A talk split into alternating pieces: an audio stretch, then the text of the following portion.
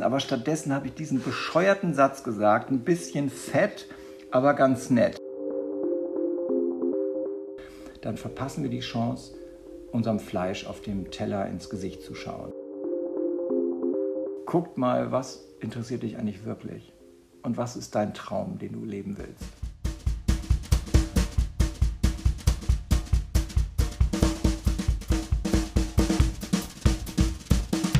Hallo, wir sind Clara aus der 10D und Philipp von den Schulsprechern.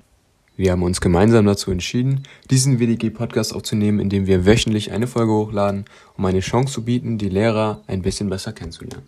Neue Folgen gibt es jeden Mittwoch auf Spotify und auf It's Learning. Und jetzt viel Spaß! Okay, herzlich willkommen einmal zu der allerersten Folge von diesem WDG-Schulpodcast ähm, mit dem allerersten Gast, Herr Mehnert. Ähm, da freuen wir uns natürlich sehr, dass es geklappt hat, dass Sie da sind. Ähm, für den Anfang wäre es einmal schön, dass Sie sich einmal vorstellen für die Schüler, ähm, die Sie vielleicht noch nicht kennen. Das bezweifle ich zwar, aber einmal genau, was ähm, Sie unterrichten, wie Sie heißen. Genau.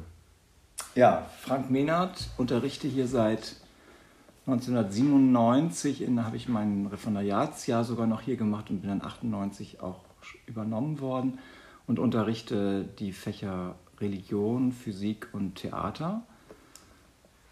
Und ähm, vielleicht ein bisschen was von mir privat. Also ich bin 56 Jahre alt, ähm, verheiratet, habe drei Kinder.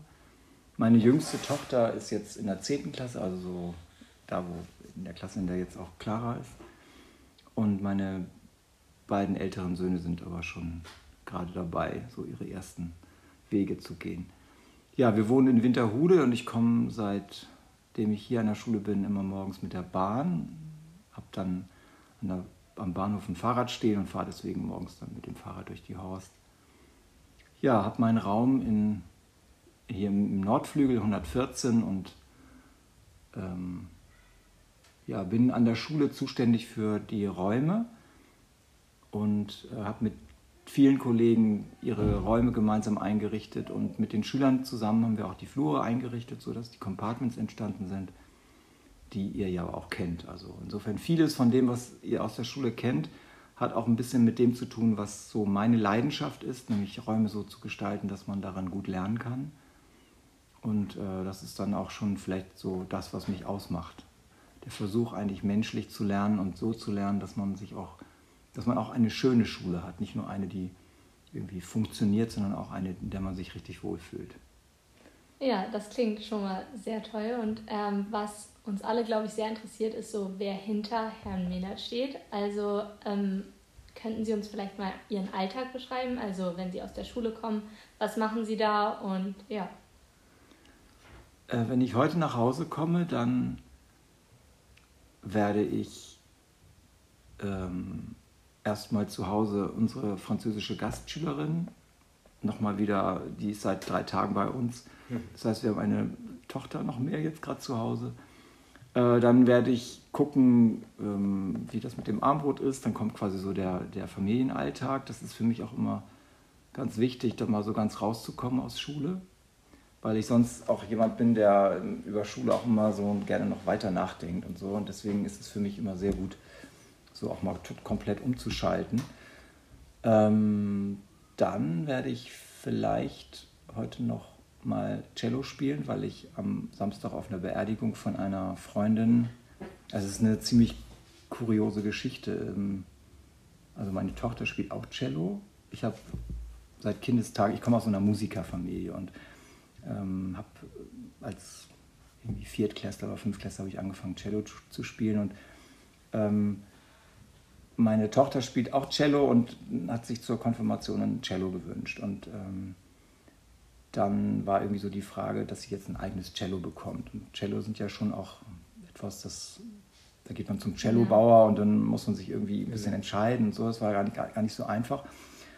Und dann, wie der Zufall es wollte, ergab sich, dass von einer Freundin ein alter Mann, ein, ein alter Freund, der mit 82 im Sterben lag, dass der ein Cello hatte, wo er nicht mehr wusste, wo er dieses Cello abgeben kann. Also er wollte sein liebgewonnenes Cello, das ihn begleitet hat, wollte er quasi noch am Ende seines Lebens irgendwie loswerden. Und dann hat sich das so ergeben, dass wir dieses Cello bekommen haben. Und es ist ein so wunderschönes Cello.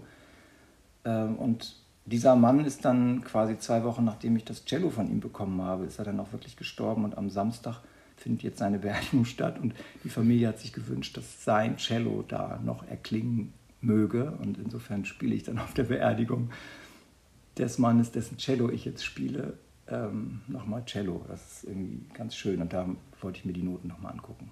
Das werde ich heute Abend machen. Sehr schön, also Sie meinten jetzt, ähm, Sie spielen lieben gerne Cello, Sie kommen aus einer musikalischen Familie. Ähm, gibt es noch weitere Dinge, die Sie so gerne in Ihrer Freizeit tun, wie Sie gerne Ihre Freizeit gestalten neben dem Beruf? Also ich bin nicht so der Typ, der so ein typisches Hobby hat. Ähm, ähm ich würde mal sagen, doch was, was, also hm, ich gehe gerne schwimmen, das mache ich aber viel zu selten. Schwimmen ist für mich eigentlich die schönste Bewegung, weil die so allumfassend ist. Also ich habe immer das Gefühl, beim Schwimmen wird jeder, jeder kleinste Muskel im Körper irgendwie so angesprochen.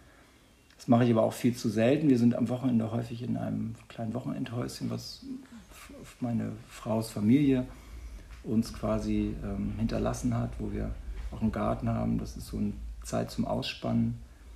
Ähm, also es gibt viele Dinge, die ich gerne machen würde, wenn ich Zeit hätte, aber in der, im Alltag finde ich dafür keine Zeit. Also ich würde zum Beispiel gerne nochmal Ikonen schreiben.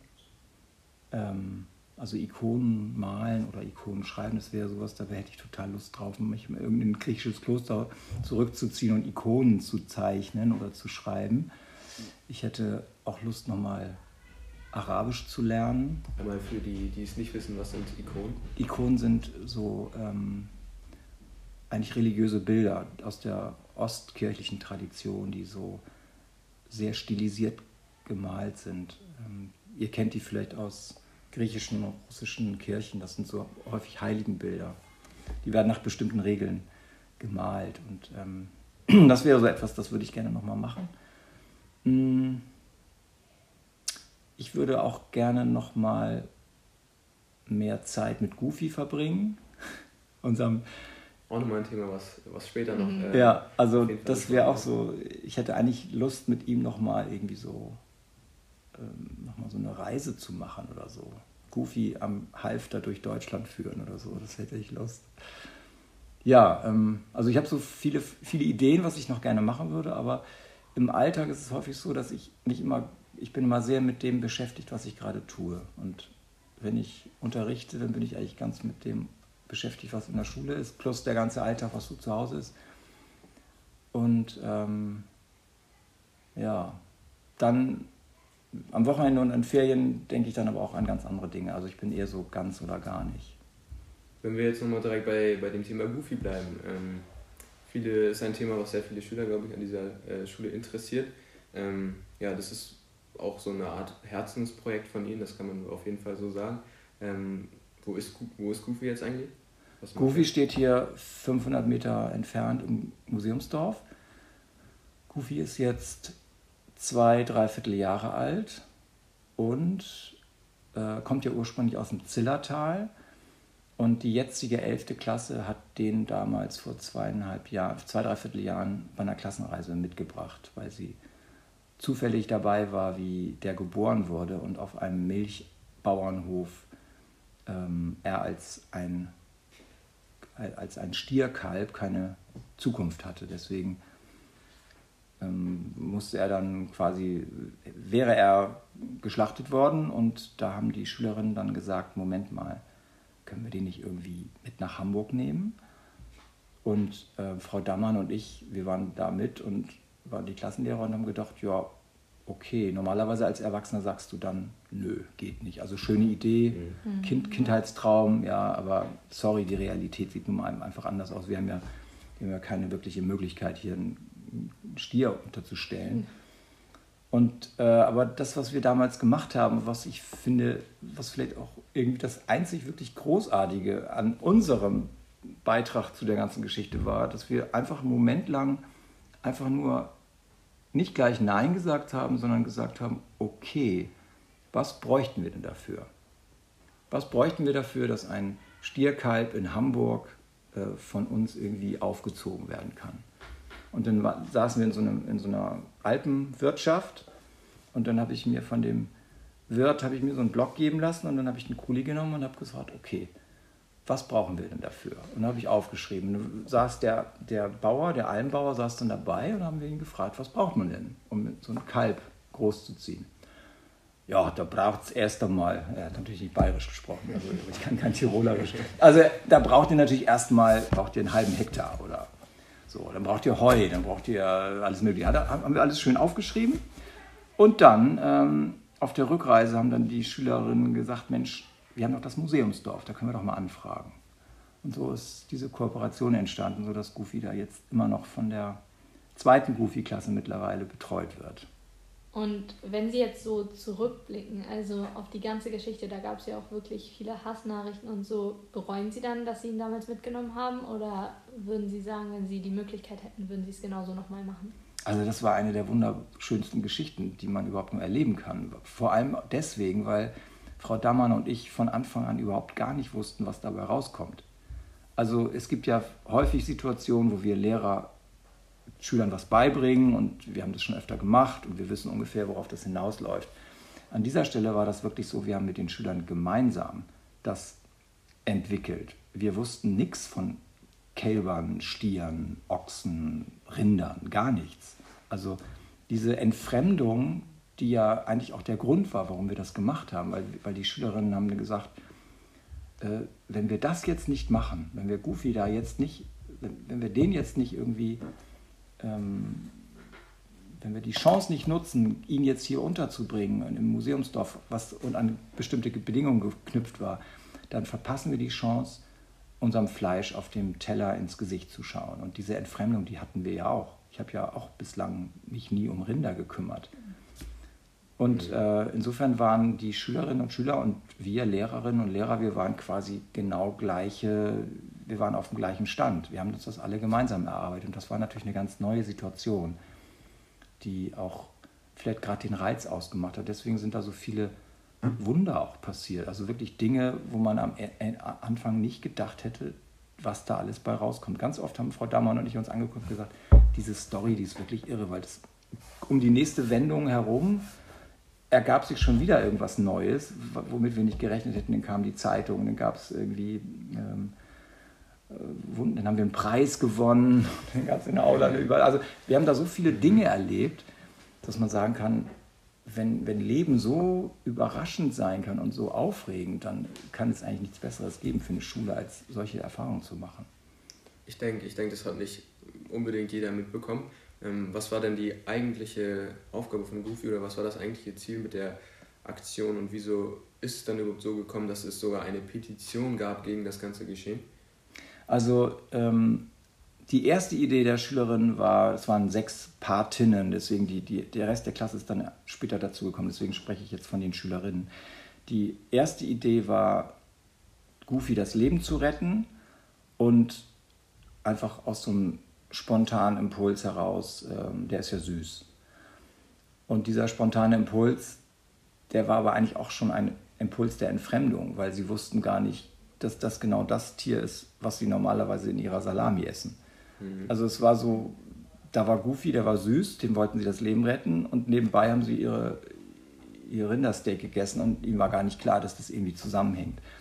Und das wurde erst klar, als das Museumsdorf gesagt hat, sorry, wir sind kein Streichelzoo, sondern wir sind ein Nutztierhof und bei uns erfüllen die Tiere einen wirtschaftlichen Zweck. Also die werden nicht als Hobby gehalten, sondern die sind in irgendeiner Weise nützlich für uns, entweder dass sie arbeiten als Zugochsen oder dass sie ähm, Milch geben, was sie da nicht tun, weil es Ochsen sind, oder weil sie eben Fleisch produzieren. So. Und das klingt vielleicht etwas fies, aber im Prinzip ähm, drückt das natürlich die, die, die Rolle aus, die Tiere im herkömmlichen Verständnis auch haben. Und sich damit auseinanderzusetzen, bedeutete eben, dass man dem zustimmt, dass Goofy nach zwei Jahren geschlachtet werden würde. Das war die Abmachung.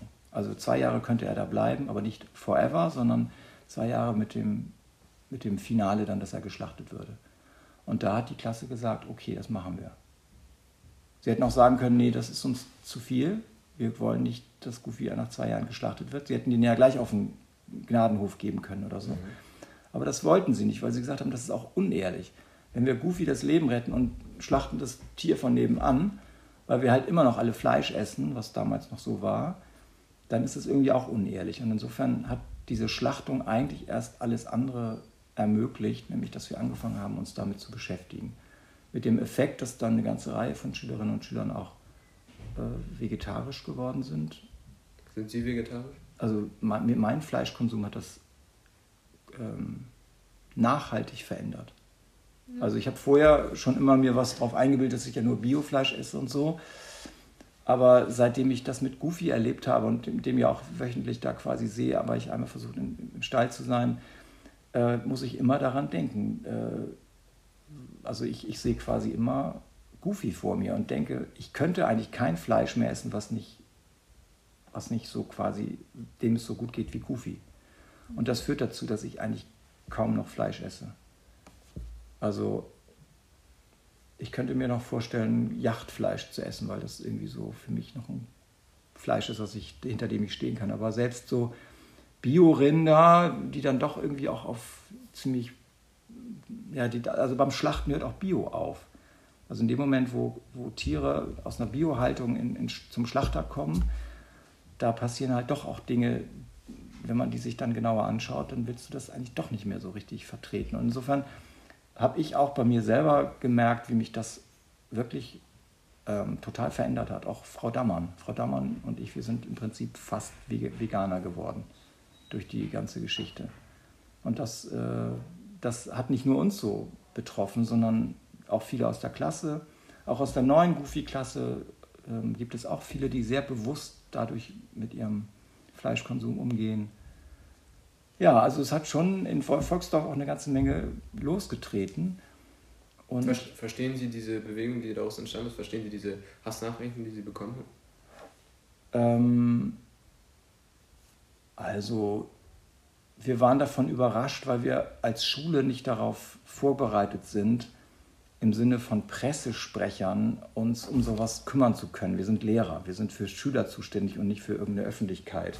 Und deswegen hat uns das total überrascht. Wir waren überhaupt nicht darauf vorbereitet, darauf zu reagieren. Und ähm, wir haben mit denen ganz viel diskutiert auch. Und das sind im Prinzip eigentlich coole Leute, die sich wirklich für die Tierrechte einsetzen. Ähm, ja, irgendwo, also das mit den Hassnachrichten, das ist dann ja so, wenn das im Netz einmal so losgeht, die haben uns nie gesehen, die Leute. Und wir haben immer gesagt, wenn die uns einmal sehen würden, wenn die einmal diese, den, die haben uns ja vorgeworfen, wir würden die irgendwie die Schüler manipulieren und instrumentalisieren und alles Mögliche mit schlimmsten Methoden und, und wir würden deren Feingefühl missachten und so. Und wir haben immer gedacht, die müssten einmal in diese Klasse kommen und sich mit den Leuten unterhalten, dann würden die sofort merken, dass das nicht stimmt.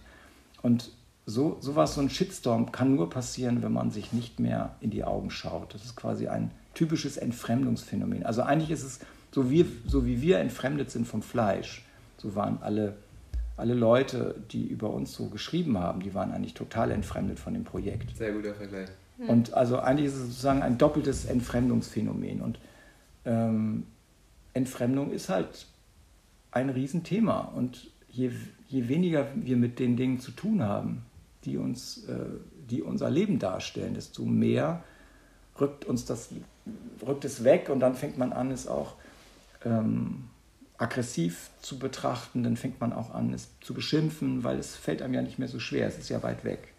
Und so war das eigentlich auch für uns eher so ein Ausdruck von Entfremdung. Ja, Sie sind ja auch durch dieses Projekt wahrscheinlich nochmal Ihren Schülern emotional vor allem viel näher gekommen. Ist, Ihnen da, ist das etwas, was Ihnen so wichtig ist am Unterricht oder was Ihnen generell auch am wichtigsten ist, warum Sie Lehrer geworden sind? Also interessanterweise bin ich nicht Lehrer geworden, ähm, weil ich äh, weil ich irgendwie eine Vorstellung davon hatte, wie cool der Job ist, sondern ich habe es gemacht, weil ich irgendwie meine, weil meine losen Fäden, die ich bis dahin so zusammen äh, hatte in meinem Leben, die ergaben ganz gut so eine Verbindung beim Lehrer sein. Ich hatte aber vorher nie Nachhilfe gegeben oder so. Und ähm, ich habe erst als Lehrer gemerkt, wie perfekt dieser Beruf für mich ist. Das ist ganz interessant, weil ähm, das hätte ich vorher gar nicht gedacht. Manchmal überlege ich mir, ob ich vielleicht auch jeden anderen Beruf hätte nehmen können, ob ich einfach der Typ bin, der aus dem Beruf, den er hat, irgendwie das seinen Traumberuf macht. Ich wollte mal Förster werden, ich wollte mal Physiker werden, ich wollte mal Clown werden, also ich wollte ganz viele Dinge werden und vielleicht hätte ich das auch alles irgendwie auch machen können. Aber wie perfekt der Lehrerberuf zu mir passt, das habe ich eigentlich erst gemerkt, als ich es gemacht habe. Und mein Ziel ist aber nie, den Schülern näher zu kommen, sondern mein Ziel ist eigentlich immer, Abenteuer irgendwie zu erleben, geistige. Also mich interessieren immer, ich bin immer so quasi inhaltlich motiviert. Und dabei passiert das automatisch, dass man den Schülern nahe kommt, aber nicht so im Sinne von, ich will jetzt den Schülern nahe kommen. Also das ist mir im Prinzip eigentlich relativ wurscht. Aber das Schöne ist, weil, es mir, weil mir die Dinge wichtig sind, rücken die Schüler mir ganz nahe, weil ihnen die Dinge dann auch wichtig werden. Und so war das bei Goofy auch. Also die Klasse hat was erlebt, was die jetzt immer noch spüren. Und wenn die in der, in der Oberstufe jetzt sind, dann merkt man, da ist etwas äh, zwischen uns gewesen, das, das, das war einmalig. Und, ähm, aber das haben wir nicht gewollt. Also das ist quasi so das, was man bewusst erreichen will, das erreicht man manchmal gar nicht unbedingt. Also es ist quasi so unverfügbar. Die Dinge, wenn man, wenn man sich darum bemüht, etwas wirklich zu wollen und es zu erreichen, dann entgleitet es einem wieder. Und diese Nähe zu den Schülern, äh, die entsteht quasi eher so ähm, nebenbei, weil ich mich für Dinge interessiere. Ich hatte auch eine Phase als junger Lehrer, da war ich glaube ich noch ein bisschen unerfahren. Da hatte ich meine erste Klasse und da dachte ich, ich müsste mich richtig mal so ein bisschen um die kümmern. Und bin dann da in meiner Pause dann zu denen gegangen, habe denen irgendwie peinliche Fragen gestellt und so, habe irgendwann aber gemerkt, dass die total genervt waren von diesem etwas mhm. etwas äh, klebrigen Lehrer, der da so ankommt und komische, so einen auf persönlich machen will. So. Und das habe ich dann irgendwann auch verstanden, dass das überhaupt nicht der Dreh ist, wie das geht, sondern äh, Schüler brauchen eigentlich das Gefühl, dass sie machen können, was sie wollen und der Lehrer lässt sie in Ruhe. Und sie können kommen, wenn sie wollen, aber sie können auch bleiben, wenn sie wollen. Und das ist quasi nicht vom, vom Lehrer aus irgendwie so eine Art von, von ähm, Interesse gibt. Welcher Schüler will denn, dass sich ein Lehrer für sie interessiert, wirklich interessiert? Also mal schon so, dass man sagt, ey, was ist los mit dir, wie sieht's aus? Aber, aber ja nicht so persönlich. Also das wäre ja viel zu übergriffig. Ich glaube, als Schüler hat man ein ganz feines Gefühl dafür, ähm, an welcher Stelle überschreitet ein Lehrer eine Grenze. Und dieses, dieses Gefühl habe ich, glaube ich, auch. Ich weiß ganz genau, dass äh, weniger viel mehr ist. Das heißt, wenn ich das mal so zusammenfassen darf, so einer ihrer Geheimrezepte als Lehrer ist, dass sie versuchen, die Schüler mit ihrer eigenen Begeisterung mitzuziehen und mhm. einfach ihnen ihren eigenen Freiraum geben und dann ähm, ja, ihre eigene Begeisterung sich finden lassen. Mhm. Was ja nicht heißt, dass ich sehr wohl ganz viel über Schüler auch nicht nachdenke, das wäre zu viel, aber dass ich schon auch ganz viel wahrnehme. Ich glaube zum Beispiel, dass ich, ich kann sehen, ob jemand kifft oder nicht. Mhm. Das klingt jetzt ein bisschen äh, magisch, aber so ist es nicht gemeint. Das, das würden, würden meine Kolleginnen und Kollegen auch sagen. Man kriegt das mit. Man kriegt mit, ob jemand, äh, ob er in sich irgendwie überhaupt fähig ist, eine Motivation zu entwickeln oder ob er einfach nur in so einem Loch drin hängt. Das kriegt man ja mit. Aber das wird nicht dadurch besser, dass man anfängt, da so, also wie soll ich sagen, es hilft schon hinzugehen und zu sagen, hey, was ist los? Auch die Leute zu konfrontieren. Ich glaube, das ist auch hilfreich, so eine ehrliche, echte Ansprache, aber nicht im Sinne von, dass der Lehrer sich irgendwie aufdrängt. Das stelle ich mir als Schüler total unangenehm vor. Also man möchte als Schüler ja seinen Space behalten. Ich meine, der soll mir ja bitte schön nicht zu nahe kommen. Das ist immerhin nur ein Lehrer, ja. Also, also ich glaube, das ist, man nennt das ja Dialektik, also wenn die Dinge widersprüchlich miteinander verknüpft sind, das ist quasi so, je mehr je mehr du loslassen kannst, desto mehr entsteht auch die Möglichkeit von Nähe. Das hängt miteinander zusammen. Und äh, insofern dieses Gefühl, Schüler freilassen zu können und gleichzeitig ihnen aber auch eine Bindung anzubieten. So irgendwie. Ja, Sie reden ja gerade auch ganz viel darüber, dass man als Schüler so Freiraum braucht. Wie, waren, wie war das denn, als Sie Schüler waren? Also würden Sie sich selber Tipps geben oder würden Sie selber wieder etwas verändern? Also ich als Schüler war so ein bisschen so ein Clown, saß immer gerne in der letzten Reihe, habe immer irgendwie so Sprüche gemacht, habe allerdings auch eine ganz andere Schule erlebt als ihr noch und ähm, also das, wie soll ich sagen, ich würde sagen, Schule ist heute viel besser als damals, als die Schule, die ich erlebt habe. Weil bei uns hieß Gruppenarbeit äh, irgendwie macht mal. Oder ähm, es wurde eigentlich immer nur Fragen entwickelnder Unterricht. Das heißt, es gab immer so dieses Ping-Pong-Spiel. Also ich sag mal, der, war, der Unterricht heute, glaube ich, ist viel besser. Auch wie individualisiert ihr lernen könnt, dass ihr eure eigenen Schwerpunkte euch suchen könnt, das hatten wir damals auch nicht. Und ich glaube, ich hätte, also ich, es gibt eine Erfahrung, die wirklich für mich, für mich prägend war, dass ich selber Lehrer geworden bin. Das ist eigentlich ein Wunder. Ich hatte in der neunten Klasse so eine Erfahrung, wo ein Physiklehrer mir mal am Ende einer Stunde, als ich was gesagt habe, so eine Rückmeldung gegeben hat, dass es sehr gut gewesen wäre, was ich gesagt habe. So richtig klug. Und das habe ich bis heute nicht vergessen, müsst ihr euch vorstellen. Das war irgendeine Stunde. Am Ende der Stunde hat der Lehrer mir zu, zu, mir irgendwie so eine Art von positives Feedback gegeben und hat gesagt, hey Frank, was du gesagt hast, das war richtig, du hast es, du hast es richtig gut verstanden. Und das war so, das habe ich nicht vergessen. In der Oberstufe hatte ich dann einen Physik-Leistungskurslehrer, der kam zehn Minuten zu spät, ist im Unterricht eingeschlafen, hat nur von der Bundeswehr erzählt und war, würde ich jetzt mal sagen, nicht unbedingt das, was man einen begnadeten Lehrer nennt. Aber mhm. es hat dazu geführt, dass ich mir das Buch, was, mit dem er unterrichtet hat, das habe ich mir auch gekauft. So quasi Herrschaftswissen. Und dann habe ich mir dieses Buch gekauft und habe zu Hause festgestellt, wie viel Spaß das macht, mir Physik selber beizubringen. Und dann habe ich so viel Interesse an diesem Fach bekommen, dass ich sogar angefangen habe, Physik zu studieren und später selber Physiklehrer geworden bin.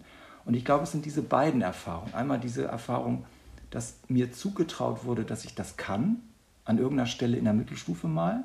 Und die zweite Erfahrung, dass wenn der Lehrer mir das nicht erklärt, dann macht es mir Spaß, mir das selber beizubringen. Und beides zusammen, würde ich sagen, ist fast so sowas wie ähm, meine Grunderfahrung von Lernen. Zuspruch, Zutrauen, du schaffst das, wenn du so, nicht, nicht einfach nur blind, so, es muss schon auch einen Grund dafür geben, aber dann ein Zutrauen auszusprechen und sowas wie, ähm, zu vertrauen, dass Lernen eigentlich etwas ist, was immer in uns passiert. Das kann ein Lehrer für dich nicht machen. Du kannst nicht für einen Schüler lernen, sondern das ist das Vorrecht eines jeden Einzelnen und das kann er oder sie nur selber machen. Und äh, ich habe das gedacht, das ist eigentlich wirklich interessant, dass ich ausgerechnet Physiklehrer geworden bin bei diesem doch etwas merkwürdigen Physik-Leistungskurslehrer. so, ähm, mhm. Ja, Sie meinten ähm, jetzt schon, dass Schule heutzutage viel besser ist als, als damals. Und ähm, gibt es trotzdem eine Sache, wo Sie sagen würden, das würde ich heutzutage noch ändern, vielleicht auch am WDG, wenn Sie dazu in der Lage wären? Also ich würde, wenn was ändern, immer nur mit euch und allen Kollegen natürlich zusammen. Aber insbesondere die Stärke, finde ich, von Veränderung ist immer, dass wir Schüler und Lehrer das zusammen machen. Und das ähm, ist ja auch in unserer Schule das ganz Besondere, dass die Dinge, die wir hier entwickelt haben, dass die immer von Schülern und Lehrern gemeinsam entwickelt wurden. Kabinettsystem ist von, war eine Idee von Schülern. Wisst ihr vielleicht gar nicht mehr, aber das war eine Schülerratsreise im Jahre 2006. Da waren Sundi und ich beide Verbindungslehrer. Und da haben die Schüler, nachdem wir uns einen Film angeguckt haben von einer coolen Schule irgendwo im Bodensee, dann haben die Schüler gesagt, wir wollen gerne ein Kabinettsystem. Das haben die damals aufgeschrieben. Und dann sind wir quasi zurück in die Schule gefahren und ein halbes Jahr später haben dann die Kollegen angefangen, über diesen Vorschlag nachzudenken. Also das war wirklich schon so, dass da war eine Idee von Schülern. Und morgen zum Beispiel kommt wieder eine Schule aus Ratzeburg und guckt sich das hier an, kommen Schüler mit und äh, reden mit unseren Schülern und da geht es genau darum, von, diesen, von diesem Gemeinsamen was weiterzugeben, also dass Schüler und Lehrer gemeinsam was entwickeln. Auch die Studienzeit ist von Schülern mitentwickelt worden. Das war auch eine Idee, die von Schülern ganz stark mitgetragen wurde. Und ja, ähm, also wenn ich sage, dass Schule heute besser ist als früher, würde ich sagen, vor allem hier am WDG.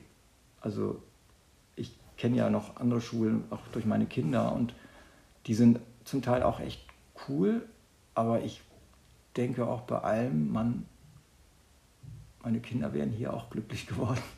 Und wir sind nur deswegen, sind sie nicht hierher, weil wir einfach zu weit weg wohnen. Und das wollten wir ihnen dann doch nicht antun, so einen weiten Schulweg zu haben. Aber im Prinzip würde ich sagen, ich hätte meinen Kindern gewünscht, dass sie auf diese Schule gehen. Weil ich finde schon, was wir hier leben, ist schon viel von dem, was ich unter Traumschule verstehe. Die Schönheit, diese Selbstständigkeit, diese, diese Augenhöhe, mit der wir miteinander umgehen, ähm, das Kollegium, wie, wie stark das, wie, wie unterschiedlich die Kollegen sein können und wie jeder so seine Talente hat, wie er die einbringen kann. Also das ist schon eine ganz besondere Schule und wenn es darum geht, noch was zu verändern, würde ich sagen, ich würde mir noch wünschen, dass wir noch mehr Zeit hätten für komplexere Aufgaben. Also die, diese 70 Minuten Taktung, es wird mir immer mehr klar, je mehr Krisen die Welt erschüttern, ähm, eine krisengeschüttelte Welt, die da auch noch digital verdichtet ist, die, da, da ist 70 Minuten Taktung ist irgendwie kein Modell mehr. Also das kommt aus einer Industrialisierung, als man angefangen hat sozusagen zu überlegen, wie kann ich Schülern, Schülern was beibringen, da war das irgendwie noch ein Dreiviertelstundentakt, so das hat noch irgendwie gepasst. Aber wenn ich anfange mit einer Aufgabe, wir machen jetzt einen Podcast, ja, und der läuft jetzt schon, äh, ich sag mal so 30 Minuten und wir sind noch nicht ja. fertig. Und wenn wir da 70 Minuten Zeit zu hätten, das wäre furchtbar. Also man merkt es hier schon, dass die Zeiten, die, die, die, das passt nicht mehr in so eine Taktung. Und wenn dann eine Klingel klingelt, sagt, jetzt muss alles fertig sein, das passt irgendwie nicht mehr in die Zeit. Auch jetzt sowas wie Goofy. Goofy Stall ausmisten in 70 Minuten mit Hin- und Rückfahren ist schwierig. Das, das ist einfach. Deswegen wünschte ich mir, dass wir noch andere Zeiten und andere Räume haben, um auch noch vielleicht auch noch selbstständiger zu arbeiten, sodass in der Homeschooling-Zeit war vieles für euch auch cool dass ihr manche Aufgabe zu Hause erledigen konntet, die konntet ihr zu Hause vielleicht viel besser erledigen als hier in der Schule. Schülerinnen haben, und Schüler haben mir gesagt, es gibt Texte, die kann ich besser zu Hause schreiben. Ja, also würden Sie denn auch sagen, dieses ganze Schulwesen hat sich auch durch Social Media oder so verändert? Und also auf alle Fälle durch, durch Digitalität, klar, weil plötzlich ganz andere Dinge möglich sind wir haben in Religion schon seit Jahren so ein Projekt äh, Gelebte Religion in Hamburg. Da geht es darum, Interviews durchzuführen mit religiösen Menschen in Hamburg. Das war immer toll, sind die immer irgendwo hingefahren. Und plötzlich durch Digitalität hat, haben Schülerinnen und Schüler Interviews geführt mit einer Hindu, mit einem hinduistischen Mädchen aus Tibet oder mit einem katholischen Bruder aus Wien. Also was ist plötzlich möglich, wenn die Welt so nur einen Klick weit entfernt ist? Ähm, also insofern, Digitalität verändert da schon sehr viel. Aber es ist auch nicht immer sozusagen der perfekte Weg. Manchmal kann es auch wichtig sein, eine Mistgabel in die Hand zu nehmen und eben nicht nur am Handybildschirm was zu machen. Also ich finde, beides gehört zusammen. Und mir ist deswegen auch so wichtig, wir haben ja diese Laptop-Truhen ne, an unserer Schule. Ich glaube, es gibt keine Schule, die solche coolen Laptop-Truhen hat. Und dahinter steckt eine ganz wichtige Idee, nämlich, dass das Analoge und das Digitale immer irgendwie zusammengehören. Und was an den Laptop-Truhen so cool ist, ist, du gehst hin und öffnest eine Schatzkiste. Das ist was Haptisches. Also du berührst das, das quietscht, musst hochmachen, so, ein bisschen Schloss und das sieht irgendwie auch ein bisschen geheimnisvoll aus. Und dann holst du dir deinen Laptop raus. Und ich habe das Gefühl, Schüler machen das ja so täglich, weil es dazugehört, aber das macht auch was mit ihnen, dass sie quasi zu einer Schatzkiste gehen und sich da was rausholen. Das ist nicht nur so ein funktionaler Laptop-Schrank, wo man so eine Klappe aufmacht und nimmt sich das Ding raus, sondern es hat was, hat was zu tun mit so ein bisschen was Geheimnisvollem und, und man erlebt ein bisschen was dabei. Es fühlt sich gut an, die Truhe ist 150 Jahre alt und, und diese Verbindung aus analog und digital, das ist für mich ganz wichtig, weil wir Menschen, wir sind nicht digital oder analog, wir sind Menschen. Und beides sind Zugänge, aber sie sind nicht irgendwie alternativ, sondern sie sind beide wichtig. Okay, ich finde, ich finde, man merkt bei Ihnen auf jeden Fall, dass Sie da eine ähm, sehr starke eigene Motivation haben für die Schule, was natürlich auch die Schule ähm, stark weitertreibt. Ähm, ein, eine Sache, die mir sehr aufgefallen ist, ich war, glaube ich, letztens bei einem, ähm, bei einem Vortrag bei der Tag der offenen Tür und da habe ich ganz vieles auch von Ihnen teilweise über die Raumgestaltung des WDGs gelernt. Und ähm, da ist mir aufgefallen, dass ich bin jetzt ähm, seit circa sieben Jahren an der Schule und wusste davon selber noch nicht viel, obwohl man das jeden Tag so, ähm, ja, eigentlich jeden Tag erlebt. Aber ähm, ich habe nie richtig gewusst, was da eigentlich für Gedanken hinterstecken und wie viel Planung und ähm, Kreativität da drin steckt. Gibt es da noch was, ähm, was Sie da noch detailreicher darüber sagen können? Also das ist wirklich, ähm, finde ich auch sehr erstaunlich, weil wir haben 60 Räume in der Schule und ähm, diese 60 Räume sind alle sehr individuell gestaltet und das wisst ihr ja selber. Ja. Also nicht alle sind jetzt top durchgestylt. Es gibt eben auch einige, die würde man sagen, die sind ganz gewöhnlich, so normal, aber die meisten sind doch so, dass man sagen würde, wow, für einen normalen Klassenraum ist das eigentlich schon ziemlich krass. Und also alleine, wir sitzen jetzt hier bei Herrn Breitenwischer im Raum, ähm, was das für ein, für ein Gartenzimmer ist. Ähm, und das Interessante ist, dass diese Räume aus unserer Lehrersicht funktionieren, obwohl sie für die Schüler gar nicht unbedingt so als bewusst, also das, was Sie jetzt ja, gerade beschrieben genau, haben, sie, genau. sie leben darin, aber es ist ihnen gar nicht unbedingt bewusst. Also ihnen ist wahrscheinlich nicht bewusst, dass Herr Breitenwischer in der Gestaltung dieses Raumes an die Gartenlaube von Goethe in Weimar gedacht hat. Nee. Mir ist auch nicht bewusst, dass da deswegen ein Gartenmotiv äh, hängt, ein kleines Bild von ihm privat, was er, was er nicht selber gemalt hat, aber was er von zu Hause mitgebracht hat. Daneben ist ein ein Vogelteller, der ihm sehr viel bedeutet, weil diese Vögel für ihn so ein Bild sind von den vielfältigen Stimmen, die in einem Gartenzimmer so von Schülern laut werden. Also es hat alles eine Bedeutung. Dann hat er hier, das ist die Gartenlaube von Goethe im Weimarer Garten. Mhm. Hier das Foto dazu. Dann haben wir hier Birnenholz, das ist natürlich Obstbaumholz, gehört auch in so eine Gartenlaube. Dann gibt es diese Pflanzen, dann gibt es die grüne Wand, dann gibt es ganz bewusst diesen Gartentisch. Ähm, und Herr Breitenwischer hat sich vorgestellt, Klarheit und Frische sollte dieser Raum ausstrahlen und gleichzeitig so eine Art von Laube sein, in der man über Literatur und Religion reden kann. Und schon hat man ein Feeling dafür, was er unter Unterricht versteht. Und ähm, die Schülerinnen und Schüler, die hier jetzt täglich lernen, ich glaube nicht, dass die das so bewusst wahrnehmen. Nein, die, wiss, die wissen es auch gar nicht. Ja, wenn sie das so aufregen, dann fällt einem das viel mehr auf. Also, was ja. mich interessieren würde, was, an was haben Sie denn bei Ihrem Raum gedacht? Also, mein Raum ist ein Raum für die Seele, weil ähm, ich ja vor allem auch Religion da unterrichte. Und mir auffällt, dass in, in Religion viele Schülerinnen und Schüler einfach gar keine Sprache mehr finden für die Erfahrung, die sie vielleicht machen oder vielleicht gerne machen würden oder auch machen könnten. Aber in einer Zeit, in der viele ja auch gar nicht mehr unbedingt in der Moschee oder in der Kirche sind, ähm, fehlt einem so die Sprache dafür.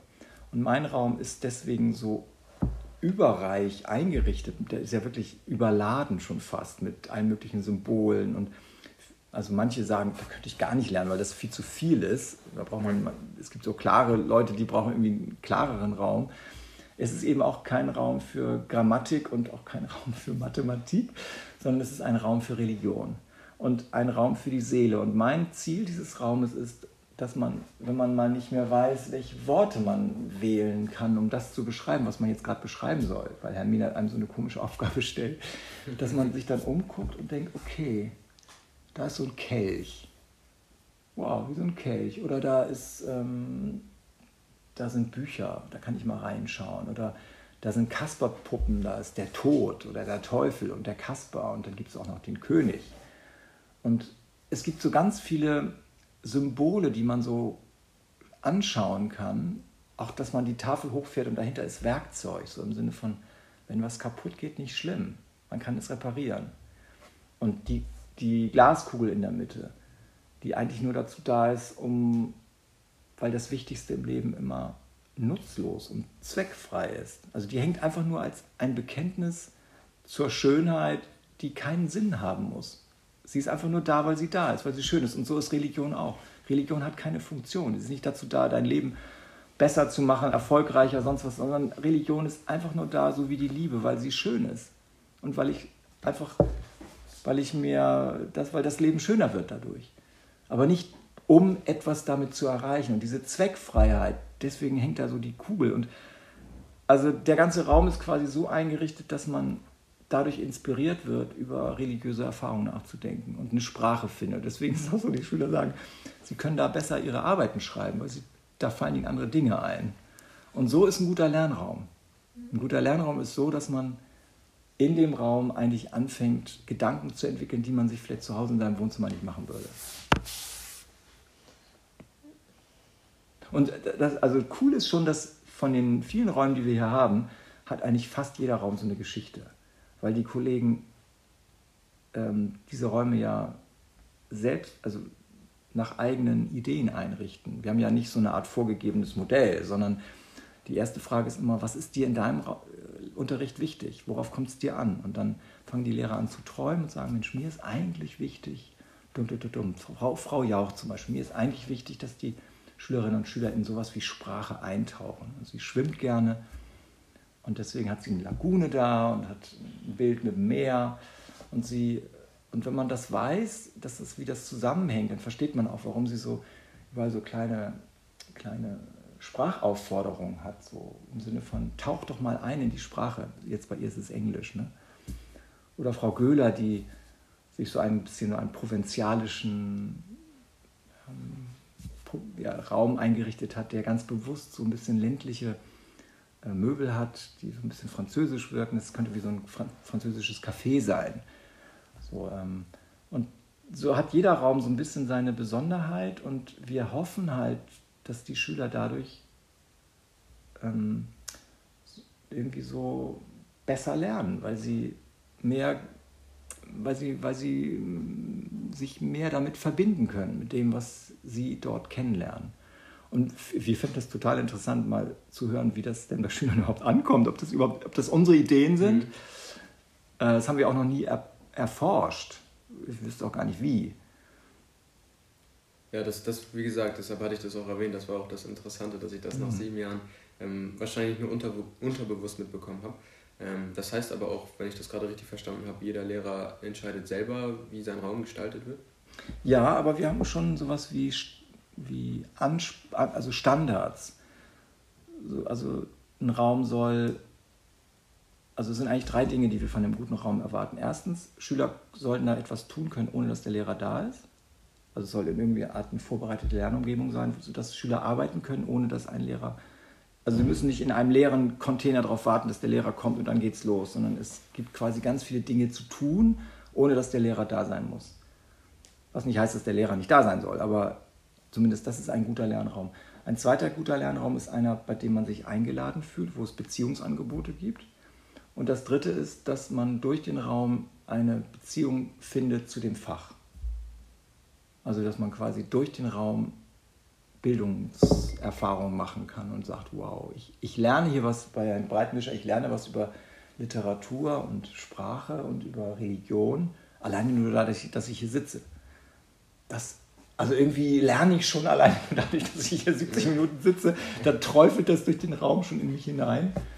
Deswegen sind wir ja eine so erfolgreiche Schule. Ihr macht so sensationelle Abiturnoten, weil ihr hier einfach 70 Minuten Dauerlernen in den Räumen habt. ja, also man hört ja jetzt schon raus, die haben wirklich viele Sachen, für die sie sich begeistern. Aber warum haben sie sich denn dann genau für ihre Fächer entschieden? Also Physik haben sie ja schon gesagt, aber warum gerade für Theater oder Religion? Es ist so biografisch entstanden. Ich wollte erst die Welt retten und habe gedacht, damals, als ich war Umweltschutzaktivist, bin ähm, nach dem Abitur hatte ich das Gefühl, ich muss Verantwortung übernehmen für diese Welt. Und äh, damals ging das los mit Tschernobyl und äh, Waldsterben und so. Und da habe ich angefangen, als Umweltschutzaktivist zu arbeiten, bin auch richtig auf Schornsteine raufgeklettert und so. Gibt wilde Fotos von mir, wie ich ähm, Transparente an, an Kühltürmen äh, aufhänge und so. Also schon auch so ein bisschen von einer krasseren Sorte, also Aktivist, nicht bei Greenpeace, aber bei Robin Wood, so eine äh, Schwesterorganisation. So, und dann war das für mich klar, Physik, weil Physik, Naturwissenschaft prägt das Leben, das muss man irgendwie verstehen. Und dann dachte ich, ich kann die Welt verändern, wenn ich Physik verstanden habe. Ich habe Physik studiert, habe dann festgestellt, dass die alle in der Rüstungsindustrie arbeiteten, deswegen wollte ich dann zwei Jahre was ganz anderes machen. Zwischendurch wollte ich, war ich auf einer Theaterschule, weil mir alle Leute immer eingeredet hätten, ich wäre ein guter Theater, ich wäre ein super Schauspieler, was dann aber nicht stimmte, weil ich nur mittelmäßig, ich war dann doch nur mittelmäßig begabt. Das hat, das hat aber ein Jahr gedauert, bis ich das in der Schauspielschule gemerkt habe.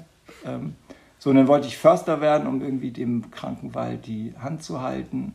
Und im Wald waren es aber viel zu viele Bäume und viel zu wenig Menschen. Und dann bin ich Lehrer geworden. Und dann war die Frage, okay, welche Fächer nimmst du denn jetzt? Und weil ich dann noch persönlich quasi überhaupt erst religiös geworden bin, also ich bin nicht von Haus aus religiös, äh, dann war das klar, ich wollte unbedingt Theologie studieren, weil mich das total interessierte und habe dann Religion, Physik, war ja quasi schon fertig. Und Theater hatte ich dann halt diese Schule, die Clownschule in, in der Schweiz besucht und deswegen habe ich dann mit Theater mein drittes Fach gehabt. Und so bin ich ein bisschen, also ist ein bisschen kurios, diese Fächerkombination. Die meisten sagen ja auch, wie passt das denn zusammen? Das sind ja so drei Fächer, die irgendwie ein bisschen bunt, schräg zusammengehören. Aber ich finde das gerade cool, weil sie halt aus ganz unterschiedlichen Richtungen sind. Und mit, mit diesen drei Fächern, irgendwie kriegt man damit eigentlich jeden. Also wer in Physik keine Lust hat, den kriegt man entweder über Religion oder über Theater. Also irgendwie findet man eigentlich über die drei Fächer immer irgendeinen Zugang. Und toll ist ja, dass wir im Babel-Profil sogar ein Profil haben, wo zwei dieser Fächer zusammenlaufen. Ne? Also das ist natürlich für einen Breitenwischer nicht super, dass wir da ein Profil haben, wo das beides eine Rolle spielen kann. Auch. Auf jeden Fall. Gibt es im, im Nachhinein noch ein Fach, wo Sie sagen, das fände ich auch interessant, das könnte ich mir auch vorstellen zu unterrichten? Ich glaube, ich bin sogar so eine, also so drauf, dass ich mich wahrscheinlich für jedes Fach interessieren könnte. Also, weil das ist ja nur eher zufällig, dass ich diese drei Fächer habe und ich finde die alle super. Ich finde die die besten Fächer überhaupt. Ich finde eigentlich, also so, das würde aber jeder ja sagen hier von unseren Kollegen und Kollegen. Mhm. Ähm, also, ich kann mir das bei Mathe vorstellen, ich kann mir das mittlerweile auch bei Deutsch vorstellen. Als Schüler fand ich das mit Deutsch immer ganz schwierig, aber mittlerweile finde ich Deutsch so wunderschön. Ähm, ich bin interessanterweise nicht so der Englisch-Typ, das geht mir nicht so aus dem Mund raus. Französisch, Italienisch geht bei mir viel besser. Ähm, Latein finde ich cool. Ähm, die Naturwissenschaft natürlich so. Ich hatte damals überlegt, ob ich Bio oder Physik studiere, habe dann Physik studiert. Also ich glaube, ich könnte mich wirklich für fast jedes Fach interessieren und begeistern. Und das merke ich auch in der Studienzeit. Mich, wenn dann die Leute da irgendwelche Aufgaben haben, ich habe total Bock, dann einfach diese Aufgaben mitzumachen. Weil die, weil die, ich finde das alles interessant. Also heute kam jemand mit dem Knie, fand ich cool. Dann äh, Aufgaben, was haben die in Mathe gemacht? Irgendwie äh, ausklammern, äh, keine Ahnung, quadratische Gleichungen. Also mich kannst du, glaube ich, mit sehr viel locken. Und das hängt damit zusammen, dass ich so eine Erfahrung gemacht habe, dass Lernen glücklich macht.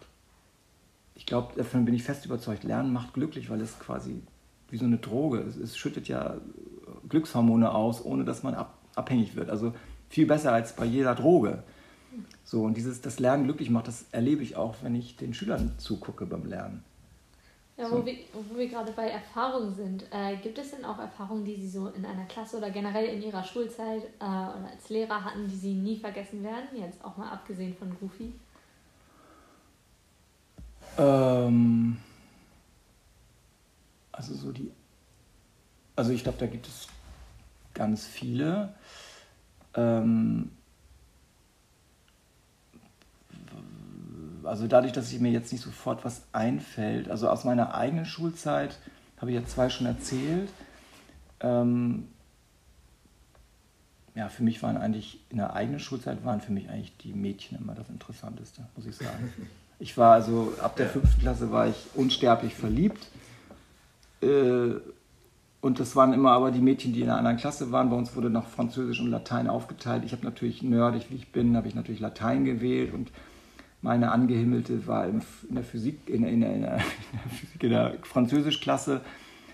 Und dann habe ich immer in der Pause, habe ich immer geguckt, wo ich sie dann mal abfangen kann und so. Und also ich glaube, ich war vor allem immer damit beschäftigt, meinen umschwärmten Mädels irgendwie mich für irgendwelche, das war, das war eigentlich das hauptsächlich, was ich auf meine eigene Schulzeit erinnere. Und ähm, ja, und, und jetzt das so Unvergessliche in der Schule sind, sind meistens dann doch so, ähm, also zum Beispiel diese Jakobsweg-Touren, die fand ich schon toll. Also was wir da erlebt haben. Ich war viermal mit einem Babelprofil auf dem Jakobsweg in Spanien und das waren für Kollegen und mich immer so eindrucksvolle Erfahrungen, weil es auch wieder so Erfahrungen sind, wo man nicht wirklich weiß, was bei rauskommt. Also man macht sich gemeinsam auf so einen Weg und man weiß echt nicht, wo man abends landet. Also so, ich glaube, unvergesslich ist für mich immer alles das, was, wo nicht klar ist, wie es bei rauskommt. So, so würde ich sagen. Ähm ja, ähm, Sie, hatten, Sie hatten ganz am Anfang nochmal ähm, erwähnt, dass Sie aus einer sehr musikalischen Familie kommen. Ähm, da haben Sie doch bestimmt auch ein Lieblingslied, was Sie den Schülern mitteilen könnten. Ja. Ähm, also es gibt, ich plaudere jetzt mal, welche Bands ich wirklich verehre. Ja. Das ist einmal das Bab. Bab ist eine Band, die ihr allenfalls von euren Eltern noch kennt. Bab ist eine Kölsch-Rockband. Äh, der Typ, der da die Band leitet, Wolfgang Niedecken, das ist so, bin ich so ein bisschen Fan von dem, weil das ist auch so ein bisschen so ein Typ wie ich vielleicht. Äh, ist natürlich älter, aber so die Musik finde ich ganz wunderbar. Die, die Songs kenne ich alle. Ähm, Bab ist also meine eine Band. Die zweite Band ist ein, ein, äh, eine korsische Band, die heißt Imovrini. Die machen so wunderschöne Folk, Pop, Rock-Musik. Da kann ich sozusagen voll abheben. Ähm, und ich liebe Korsika und deswegen, das ist für mich eine ganz wunderschöne Musik. Und die dritte, der dritte Liedermacher, der mich sehr begeistert, ist Michael Carr. Das ist ein äh, christlicher Songwriter aus den USA. Der hat einfach so coole Texte, so tiefgründige Texte, wo ich jedes Mal denke, wow, der muss so inspiriert sein, der Typ. Ähm, also diese, diese drei sind so quasi mir am nächsten. Ähm, und das, den Song, den ich jetzt aber gerade am liebsten höre, ist... Ähm, ist äh, ein Song von. Oh, jetzt, kurz Stopp. Also im Moment habe ich ein Lieblingsstück, das ist von einem hebräischen Songwriter, der heißt Ishai Ribo und das Lied heißt Kol Dudi. Ähm, ist so Alltagspoesie und wunderschön, weil es so melodisch ist und irgendwie, ich mag das so, wenn dann so die, die Drums so ganz soft ein, ein, ein grooven und so. Also das, ich höre das auch manchmal am Ende der Studienzeit. Also wer bei mir Studienzeit macht, der kennt das vielleicht schon. Okay, wir sind jetzt schon bei unserer letzten Frage angekommen. Und zwar, welchen Tipp würden Sie denn Schülern am WDG geben, auch aus Ihrer eigenen Erfahrung? Ähm, überlegen, was ihr wollt. Und das, was ihr wollt, also, obwohl das ist ein bisschen, ein bisschen langweilig. Also, Tipp fürs. Für, ähm also, ich glaube, dass man dann am besten lernt, wenn man, wenn man frei ist zu lernen und wenn man irgendwie auch weiß, was man, was einen wirklich interessiert. Und häufig ist es ja so, dass das Interesse so verbuddelt ist. Das eigentliche Interesse ist so verbuddelt. Gerade so ab der Mittelstufe. In der, in der fünften, sechsten Klasse, ihr müsst euch vorstellen, wenn ich Theater unterrichte in der fünften und sechsten, die holen mich in der Treppe ab. Die kommen mir entgegen. Schon längst Schuhe aus, die stehen da schon, die sind fertig, die wollen und, und, ja, haben, ja. die wollen so, die sind, die sind so bis in die Haarspitzen motiviert. Und die wollen mir das alles zeigen, die erzählen mir schon gleich auf dem Weg, was sie alles jetzt gemacht haben und so. Die, die explodieren vor Motivation. So, und so habt ihr alle mal angefangen in der fünften. Und dann geht das so in der siebten, achten. In der achten gibt es so einen kleinen Neustart mit der neuen Klasse. Und dann in der achten, neunten flacht es dann bei vielen so ab. Und ich glaube, es geht darum, sich mal klar zu machen, was interessiert mich eigentlich unter dieser Hülle, unter dieser Oberfläche von Coolness, ähm, wo ich so tue, als wäre mir alles scheißegal und so.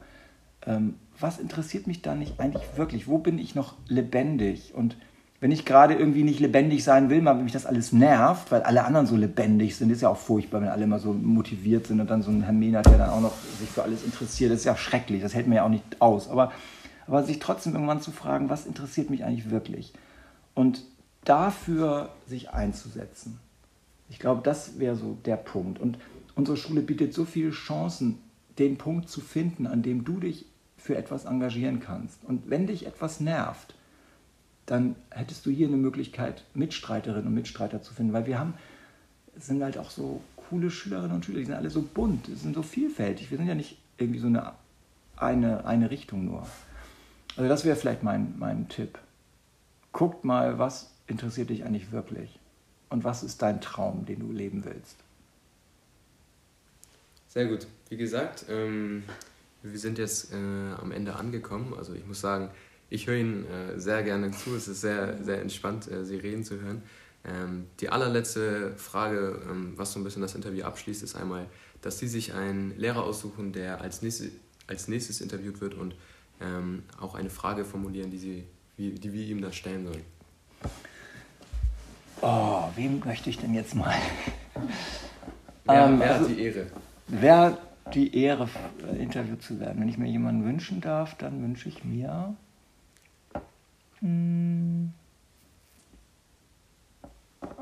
Ich will ja mal ein bisschen raus aus der Komfortzone. Also ich könnte jetzt jemanden nehmen, der mir so ganz nahe steht, aber, aber vielleicht ist es ja auch gerade mal interessant. Nee, warte mal, Pause. Also ja, ich habe eine Idee. Und zwar ähm, habe ich das Gefühl, ähm, eine Kollegin, mit der ich eine Zeit lang sehr eng zusammengearbeitet habe, dann hat uns aber die Klassenlehrerschaft irgendwie dann doch getrennt voneinander. Ich habe vorhin schon von ihr ein bisschen erzählt, ist Frau Göhler. Und ähm, ich hätte gerne von Frau Göhler mal was erfahren. Also ich, ich hab, dadurch, dass sie im Südflügel ist und nicht im Nordflügel, sehe ich sie so selten im Moment, obwohl wir gar nicht so weit auseinander wohnen. Ähm, und mich würde das interessieren, was, was eigentlich, Alisa, was du so über das Leben am WDG so denkst. Bist ja auch Verbindungslehrerin und vielleicht gibt es da einen schönen Bezug. Also ja, Frau Göhler, und die Frage, was ist dir so an unserer Schule im Moment wichtig? Okay, dann, dann werden wir das nächste Woche machen. Ähm, dann danke ich jedem, der zugehört hat bis hier. Ähm, und dann danke ich natürlich Ihnen, Herr Mehnert. Ja, für vielen das Dank für das Interview. Ja, war mir eine Ehre und ähm, schön, dass ihr euch die Zeit genommen habt. Vielen Dank. Vielen Dank. Also, und äh, ich muss euch die allerschlimmste Geschichte meiner Schulzeit erzählen. Ähm, ich war, wie gesagt, verliebt in ein Mädchen in der fünften Klasse und am Ende der sechsten war klar, wir würden uns trennen, weil sie ja Französisch gewählt hat und ich Latein. Und ähm, wir hatten ein Klassenfest und bei diesem Klassenfest gab es die einmalige Möglichkeit, mit ihr zu tanzen. Und zwar so eng tanzen, so ein bisschen, also schon Hände auf der Hüfte. Und ich ähm, hatte bis dahin ein Mädchen noch nie an der Hüfte berührt und war etwas erstaunt über die weiblichen Rundungen. Also das Mädchen, der Name ich jetzt nicht nenne, weil das ist ja vielleicht dann doch zu viel. Wäre auch spannend. Ja, meine Familie kennt die Geschichte auch, deswegen ist es okay. egal. Also jedenfalls, ähm, ja, dieses Mädchen, ähm, das hatte halt wunderschöne Mädchenhüften, so wie man das als Mädchen hat. Und ich war aber als Junge etwas irritiert von dieser Weichheit der Hüfte. Und als dann am Montag mich ähm, die Freundin der, äh, des, des Mädchens fragte, wie ich denn sie finden würde, war so ein bisschen vorgeschickt worden, oh, wie ich sie ja. finden würde. Und dann habe ich den schlimmsten Satz meines Lebens gesagt, gesagt ja, ein bisschen fett, aber ganz nett. Oh Gott. Hätte ich damals doch das gesagt, was mein Herz gefühlt hat, ich liebe sie heiß und innig und sie ist der Traum meines Lebens. Hätte ich das gesagt, es wäre ehrlich gewesen. Aber stattdessen habe ich diesen bescheuerten Satz gesagt, ein bisschen fett, aber ganz nett. Das war ja, ich war quasi so unsicher. Und dann war es das leider mit uns beiden. Dann kamen die Ferien und nach den Ferien ist ja in den Ferien auch was Schlimmes passiert und nach den Ferien gab es dann keine Möglichkeit mehr, weder mit ihr zu tanzen noch irgendwie nochmal das zurechtzurücken und irgendwann hatte sie dann einen coolen Freund aus der höheren Klasse. Und ich bin dann immer in den Pausen rumgestreunert und habe ihnen zugeguckt. Habe gedacht, was bin ich für ein Idiot. Also Leute, sagt niemals so etwas über das Mädchen, was ihr liebt.